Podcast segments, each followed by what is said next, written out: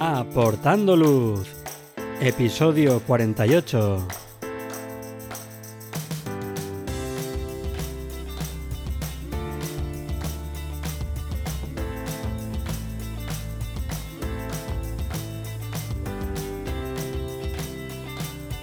Hola, ¿qué tal? Bienvenidos a este nuevo episodio de Aportando Luz, el podcast en el que hablamos de fotografía nocturna, su técnica, consejos y equipo. Soy Javier Rosano, fotógrafo especializado en fotografía nocturna. Os recomiendo que os paséis por mi web javierrosano.com donde podréis ver mis últimas fotografías, el blog con consejos y fotografías nocturnas explicadas y podréis también acceder a la formación online. Tenéis disponibles cursos para aprender la teoría, la iluminación, la composición o el procesado en fotografía nocturna. Pasad por la web y echad un vistazo a los cursos. En el episodio de hoy vamos a hablar sobre iluminación en fotografía nocturna.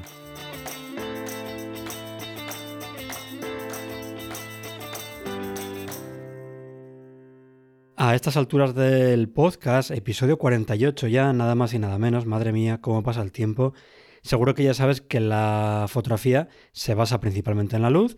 y en un atardecer, por ejemplo, la luz es la misma para todos los fotógrafos que están en esa localización, por lo que la luz en sus fotos será similar.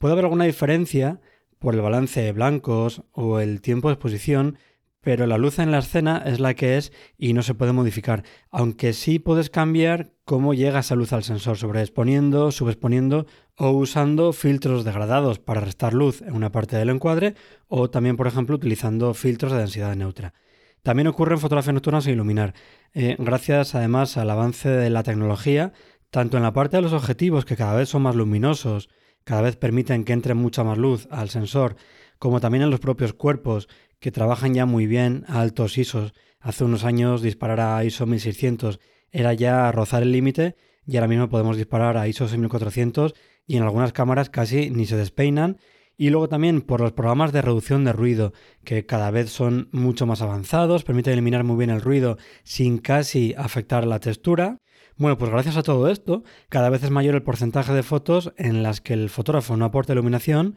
y solamente trabaja con la iluminación ambiente podemos fotografiar entornos con poca luz ambiente incluso y conseguir resultados con un ruido más que aceptable. Como digo, en escenas nocturnas de este estilo, en las que no se ilumina, o diurnas, no podemos controlar la luz y al final pues tenemos que adaptarnos a la luz que tenemos en ese momento. Pero al iluminar en fotografía nocturna, entonces sí que es el fotógrafo el que controla la iluminación. Puedes hacer que la fotografía sea más tuya, más diferente también de la del resto de fotógrafos y más parecida sobre todo a lo que tenías en mente. Y esto lo puedes conseguir bien porque iluminas más o menos elementos con mayor o menor intensidad o por los colores que utilices al iluminar. Y es que una de las cosas que más me gusta a mí de la fotografía nocturna es que podemos intervenir en la escena gracias a la iluminación, ocultando o resaltando elementos o aportando color y hacer que esa fotografía acabe siendo lo más parecido posible a la idea que tenemos en mente. Además, una vez que se dominan las técnicas de iluminación, hay muchas más opciones para componer. Por ejemplo, puedes no mostrar elementos que ensucian el encuadre, simplemente no iluminándolos, como una papelera o cualquier roca que te moleste y que no quieras que llame mucho la atención. Puedes crear diagonales con esa iluminación, puedes también resaltar texturas, puedes darle volumen a tu sujeto para que sea mucho más interesante y gane tridimensionalidad, puedes también generar sombras que te ayuden a transmitir un mensaje. Puedes también aportar color para crear contrastes tonales o incluso puedes también generar zonas con mayor luminosidad para llevar la mirada del espectador hacia la zona a la que a ti te interesa. Esos son unos motivos para utilizar iluminación en nuestras fotografías nocturnas y por otro lado hay un motivo que hace que a mí me guste también iluminar y es quizás más romántico que los anteriores, no está tan relacionado con la composición y es que cuando visito una ruina o un edificio histórico, pues siempre me gusta imaginarme cómo era cuando ese edificio o esa ruina estaba en marcha, estaba en funcionamiento. Y gracias a la iluminación puedo devolverle la vida simulando la luz cálida del interior o la luz que se proyecta al exterior por una ventana o una puerta. Es decir, tenemos muchas más opciones para hacer volar la imaginación del espectador y llevarlo al momento al que nosotros queremos.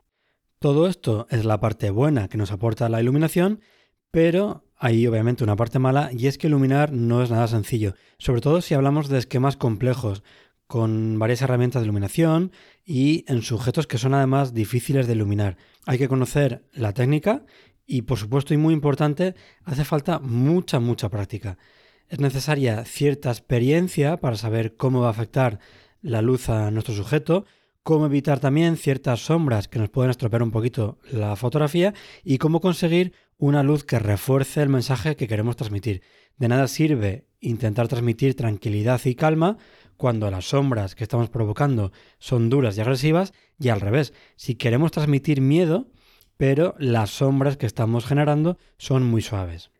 Hace algo más de un año saqué un curso online de iniciación a la iluminación en el que vemos las herramientas principales de iluminación y sus diferencias, vemos también el balance de blancos, las características de la luz y cómo hacer un esquema de iluminación. Y además hacemos prácticas de todo lo que hablamos para que puedas ver cómo aporto la luz y qué ocurre en los diferentes casos, tanto si aportamos bien la luz como si la aportamos mal. Con esta iluminación que vas a aprender en este curso y con una cámara reflex o sin espejo, vas a poder hacer muchas fotografías. En las notas del programa te dejo un enlace a la web donde podrás ver algunos ejemplos para que te hagas una idea. Y ese curso era con un sujeto más o menos sencillo de iluminar, en ese caso era un molino, y utilizando además una sola herramienta, una linterna o un flash. Como complemento a ese curso, acabo de publicar un nuevo curso online de iluminación avanzada esta vez, en el que partiendo de la base de ese curso de iniciación, introduciremos nuevas herramientas, veremos también una serie de consejos para iluminar desarrollaremos lo que hemos visto en el curso de iniciación y también practicaremos la iluminación en un sujeto más complejo, en este caso una ermita románica y con varias herramientas buscando conseguir pues un resultado más o menos natural. Con lo aprendido en estos dos cursos podrás iluminar cualquier sujeto, desde ermitas como el de este curso, a castillos, estaciones de tren, por ejemplo. Solo quedarían quizás fuera los vehículos, que tienen una iluminación muy particular, bastante compleja, y hay un curso además dedicado exclusivamente a este tipo de sujetos y la iluminación cenital. La iluminación cenital seguro que ya sabes que es una de mis iluminaciones favoritas, pero también es bastante particular porque no se puede aplicar a todos los sujetos, hacen falta herramientas nuevas, la forma de aportar la iluminación es muy diferente a lo que estamos acostumbrados, pero si os interesa que haga un curso de este tipo de iluminación, avisadme, ya sea por redes sociales o por correo, para que me ponga con ello. Ya digo que esta iluminación cenital es una luz que a mí me encanta y que siempre que puedo, siempre que el sujeto me lo permite y que además lo que yo quiero transmitir pues va con ese tipo de iluminación, pues intento utilizarla. Antes hablaba de que la iluminación tiene una parte pues de complejidad, de dificultad y la intención de estos dos cursos es además de entender la parte más técnica, es que veas cómo ilumino una localización, qué herramientas utilizo, desde dónde ilumino, cómo coloco las luces dentro de la escena y también muy importante qué errores podemos cometer y cómo hay que corregirlos. Al final es muy parecido a como si vinieras a un curso práctico conmigo. Bien, y volviendo ya a la parte de iluminación, vamos a tocar las herramientas, que lo hablamos ya en el episodio 19, pero vamos a darle un repaso un poco por encima. Principalmente yo uso tres fuentes de luz, el flash, las linternas y la caja de luz. El flash, como comenté, pues es más que suficiente que tenga modo manual, no hace falta que tenga ningún automatismo tipo TTL, porque además esto va a hacer que encarezca mucho el precio y no lo vamos a necesitar. Entonces, si te vas a coger un flash para fotografía nocturna y no lo vas a utilizar en ninguna otra disciplina, busca solamente que sea con modo manual porque te vas a ahorrar bastante dinero. Además, si quieres meter el flash dentro de alguna zona de la localización que estás fotografiando, te interesa también utilizar disparadores inalámbricos, triggers, para trabajar con ellos de forma remota y no tener que meterte donde está el flash y perder un tiempo que, según la iluminación que estés haciendo, puede ser bastante valiosa. Luego, para cambiar la temperatura de color, recuerda que existen los geles CTO y CTB, pues para modificar esa temperatura de color que tiene la luz del flash, para llevártelo a un tono más cálido o a un tono más frío.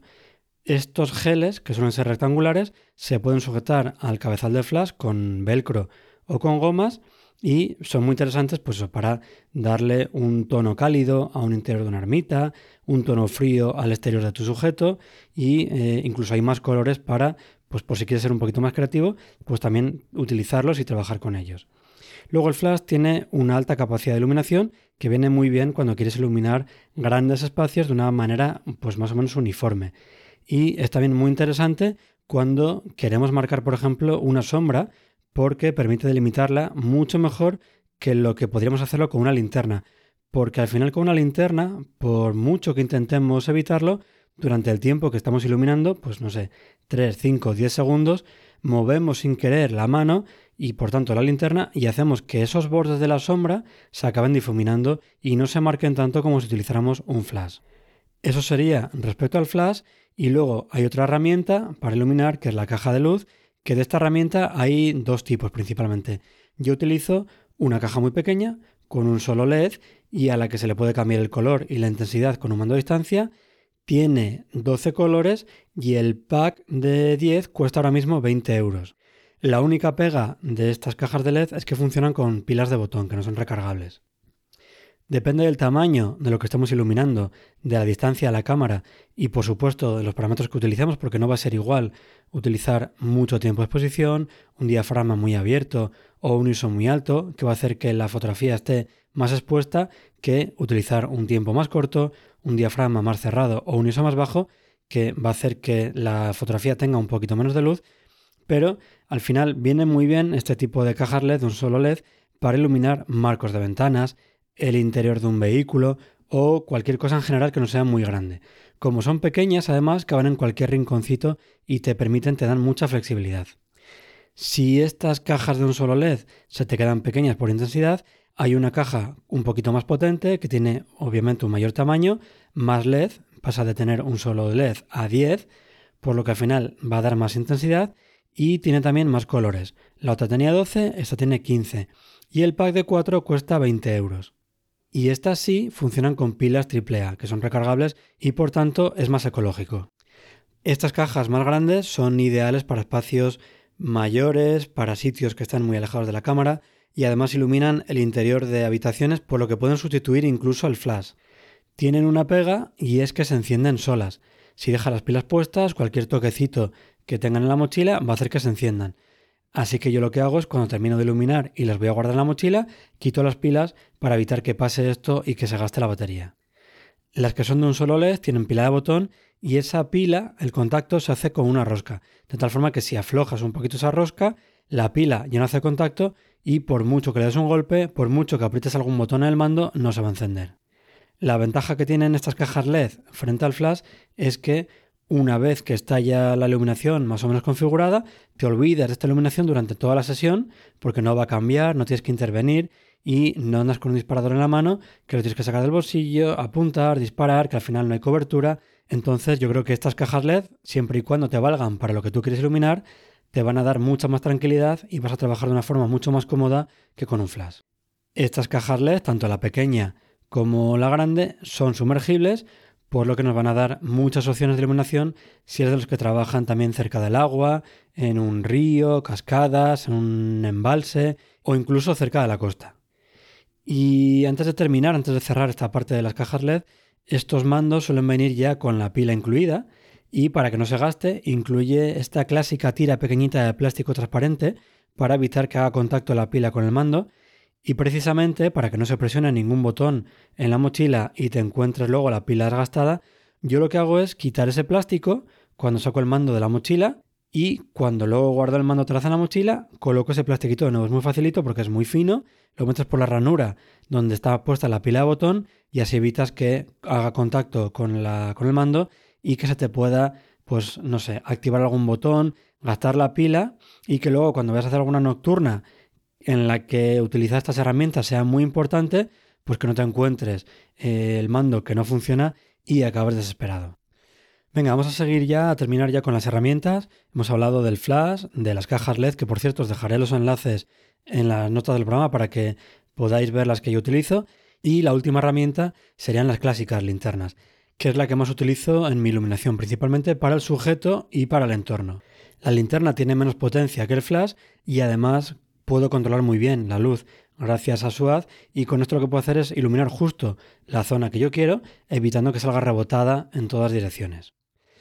De las linternas, eh, principalmente hay dos tipos, frías o cálidas, en función de la temperatura de color que tengan. Las linternas de xenon y de LED de blanco cálido aportan una luz cálida con un tono amarillo o anaranjado, mientras que las linternas de LED, que son blanco frío, pues suelen tener una luz fría con un tono bastante azulado. Luego, además de este parámetro, de la temperatura de color, hay también linternas en las que se puede modificar tanto la intensidad, que suele ser muy habitual, como la apertura del cabezal de ese haz, pudiendo concentrar o abrir esa luz según te interese, que para mí esto es muy importante. Yo tengo linternas frías que apenas utilizo porque el color que da esa luz en la fotografía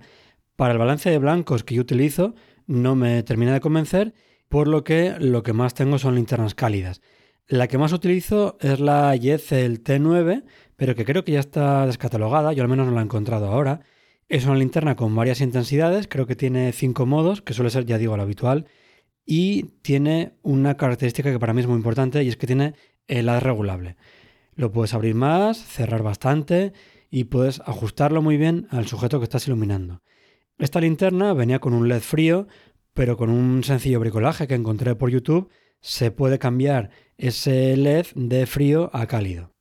Y ya digo que para mí que tenga la regulable es algo muy interesante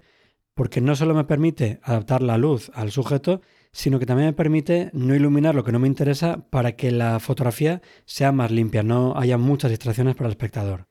La pega de esta linterna son las pilas, porque utiliza unas pilas más grandes que las clásicas AA así que necesitamos un cargador diferente. Pero bueno, esto suele ser bastante común en las linternas más actuales, así que o por una linterna o por otra vas a acabar seguramente utilizando pilas de este estilo. Esta linterna había veces que fallaba, no sé si por las modificaciones que yo le hice, porque salió defectuosa o por el tiempo que tiene ya, así que empecé a buscar otra linterna cálida de LED y con zoom, pero por desgracia no hay muchas ahora en el mercado. Al final encontré algunas y la que más me convenció fue la Trustfire Z5. Os dejaré el enlace en las notas del programa, que además de ser una linterna cálida de LED, tiene también cinco modos, tres intensidades y luego creo que son dos modos eh, que parpadea la iluminación, pero no sé si será por el tamaño, porque es un poquito más grande que la Yezel a la que estoy acostumbrado, pero me siento más cómodo con la Yezel y me parece mucho más manejable Así que la tengo más o menos desde hace un año aproximadamente, pero por ahora la he utilizado poquito. Mientras me aguante esa Yezel, yo creo que, que seguiré con ella. Y con estas herramientas, con las linternas, las cajas LED y los flashes, podemos hacer multitud de iluminaciones, desde iluminaciones sencillas, simplemente apareciendo en el encuadre con una linterna o un farol, a iluminaciones un poquito más complejas, con diferentes herramientas y también direcciones de iluminación, a iluminaciones ya muy complejas entrando dentro del encuadre, pero sin que se nos vea a nosotros ni a la fuente de luz, que es lo que ocurre en iluminación de vehículos. Todas estas iluminaciones van a depender mucho, en general, de nuestro estilo, pero también de lo que busquemos en cada foto. A mí me gustan unas transiciones muy suaves entre luces y sombras, con poco contraste entre la parte iluminada y la parte que queda en sombra, pero quizás hay una foto en concreto en la que quiero transmitir eh, miedo o angustia y me puedo apoyar en unas sombras más duras, más contrastadas para remarcar esa sensación. En general yo busco iluminaciones que sean naturales, con colores que no desentonan con la localización y que sean además iluminaciones muy sutiles, porque lo que busco es que esta luz pase desapercibida y que no llame mucho la atención. Creo que es algo bastante común cuando empezamos y yo me incluyo, porque también me pasaba pues hasta no hace mucho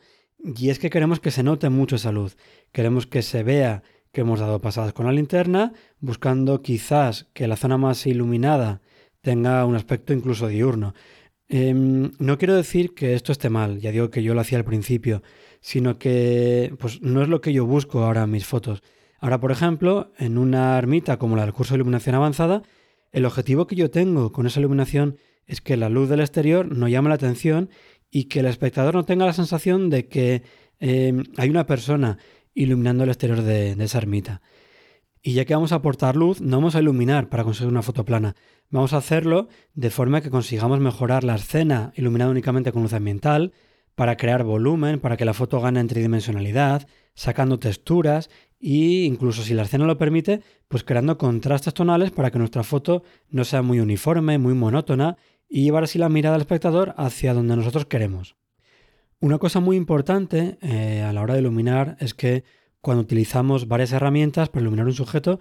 estas luces se pueden acabar solapando. Esto es algo que debemos evitar, que, y no es fácil además, sobre todo cuando la temperatura de color de ambas fuentes es diferente, porque lo que hacemos es perder ese contraste que buscamos si queremos iluminar con una luz, no sé, naranja y una luz fría, y lo que acabamos consiguiendo en esa zona de solape es un tono muy extraño y que además suele quedar muy mal en la fotografía final.